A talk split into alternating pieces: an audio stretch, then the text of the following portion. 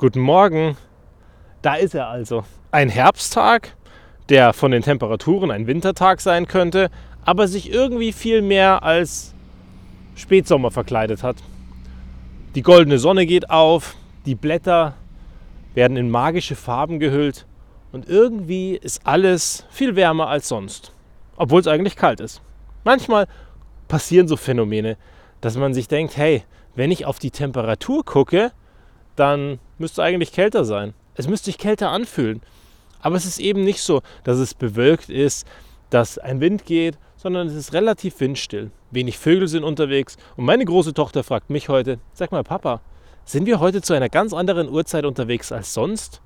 Weil es ist so ruhig. Und ja, das ist es tatsächlich. Heute ist es erstaunlich ruhig. Irgendwie fallen weniger Blätter als sonst, es zwitschern weniger Vögel als sonst und alle Menschen sind auch irgendwie besonders ruhig. Wer weiß, vielleicht liegt es am Vollmond. Wir hatten gestern, als wir eine Runde mit den Kindern spazieren gegangen sind, einen megamäßigen Vollmondaufgang. Im ersten Moment hat meine Frau mit den Kindern darüber geguckt und hat gesagt, ist das die Sonne, die untergeht? Woraufhin ihr relativ schnell klar war, hm, falsche Himmelsrichtung. Das muss der Mond sein, der aufgeht. Und der war so groß und der war so golden, dass er phasenweise echt verrückte Naturschauspiele hinter den Wolken betrieben hat. Dass es so an, aussah, als hätte jemand hinter den Wolken einfach das Licht angeknipst, aber der Mond war eben nicht da, weil die Wolken so dicht waren. In Summe ganz toll. Und unsere Große sagt, wer nicht rausgeht, der verpasst eben sowas. Ja, den Nagel auf den Kopf getroffen mir. Genau, wer nicht rausgeht und wer nicht an den Himmel guckt und wer nicht in die Welt rausguckt, der verpasst diverse Sachen. Wie geht's dir denn damit so? Bist du in der letzten Zeit mal wieder rausgegangen, hast dir draußen die Welt angeguckt, hast was wahrgenommen, dich umgeschaut, hast das Treiben verfolgt oder die Menschen gesehen? Im Moment sind ja alle wieder ein bisschen mehr draußen, aber parallel dazu passieren die ersten Lockdown-Maßnahmen wieder. Oder zumindest keine Lockdown-Maßnahmen, aber die Corona-Schutzmaßnahmen. Maskenpflicht hier und da, Konzerte werden wieder in Frage gestellt und unterm Strich fühlt sich einfach so an, als würde Winter werden und die Erkältungszeit so richtig losgehen. Also, was machst du, um die Akkus nochmal voll zu kriegen? Und eine Geschichte, die wir die Tage viel diskutiert haben, ist, kann man eigentlich mit seinem Team feiern, bevor etwas losgeht? Also praktisch eine Auftaktveranstaltung machen oder feiern, ohne dass was erreicht wurde? Jetzt die erste Frage, die ich dir stellen muss, ist, kann es überhaupt möglich sein, dass du feierst, ohne dass was erreicht wurde?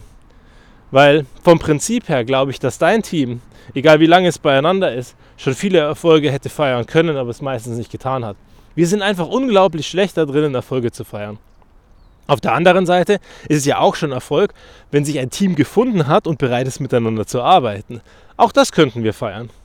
Aber so haben es wir eben gemacht, dass wir uns auf dieses Projekt eingeschworen haben, das gerade mittendrin ist und das gerade vor uns liegt und die nächsten Monate uns weiter beschäftigen wird. Wir haben uns einen Tag rausgenommen, haben alle miteinander gemeinsam Zeit verbracht, haben uns die Produktion bei Audi angeguckt und haben unterm Strich viele tolle Erlebnisse gesammelt. Und am Ende bleibt eins. Ein Tag mit voller Erinnerungen und mit viel Freude daran, was wir alles erlebt haben. Ein Tag, von dem alle noch lange erzählen werden. Und das ist das Wichtige dran am Ende. Dass alle etwas davon haben und dass sie einen Moment bekommen haben. Weil ein Moment ist so viel mehr wert als Geld. Weil was machst du am Ende mit diesem Geld?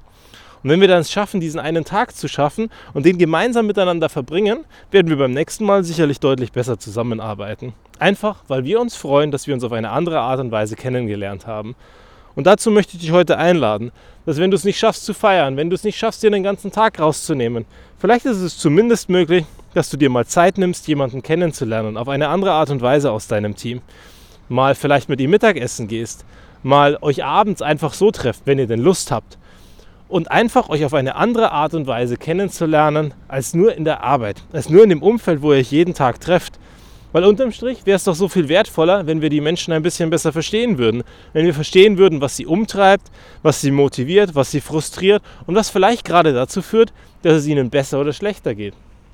Weil am Ende schaffen wir ein Umfeld, wo es allen ein kleines bisschen besser geht oder zumindest, wo man sich gegenseitig unterstützt und gegenseitig Verständnis füreinander hat, wenn es mal jenem gerade nicht so gut geht. Und am Ende ist es genau das, was ein Team ausmacht. Dass alle füreinander einstehen, alle miteinander arbeiten, alle gemeinsam einen Beitrag leisten und bitte am Ende, wenn dann was rauskommt, auch feiern. Gerne auch mal zwischendrin oder eben am Anfang. Auf jeden Fall, ich finde Feiern so unglaublich wichtig. Weil ganz, ganz selten stehen wir auf und klopfen uns einfach mal auf die Schulter dafür, was die letzte Zeit passiert ist. Und da haben wir sicherlich alle wahnsinnig viel Luft nach oben. Also, lasst uns ein bisschen Zeit nehmen. Füreinander, miteinander und am Ende oder zwischendrin eben auch, um einfach mal zu feiern, dass es da ist und dass es schon gut werden wird. Bis zum nächsten Mal.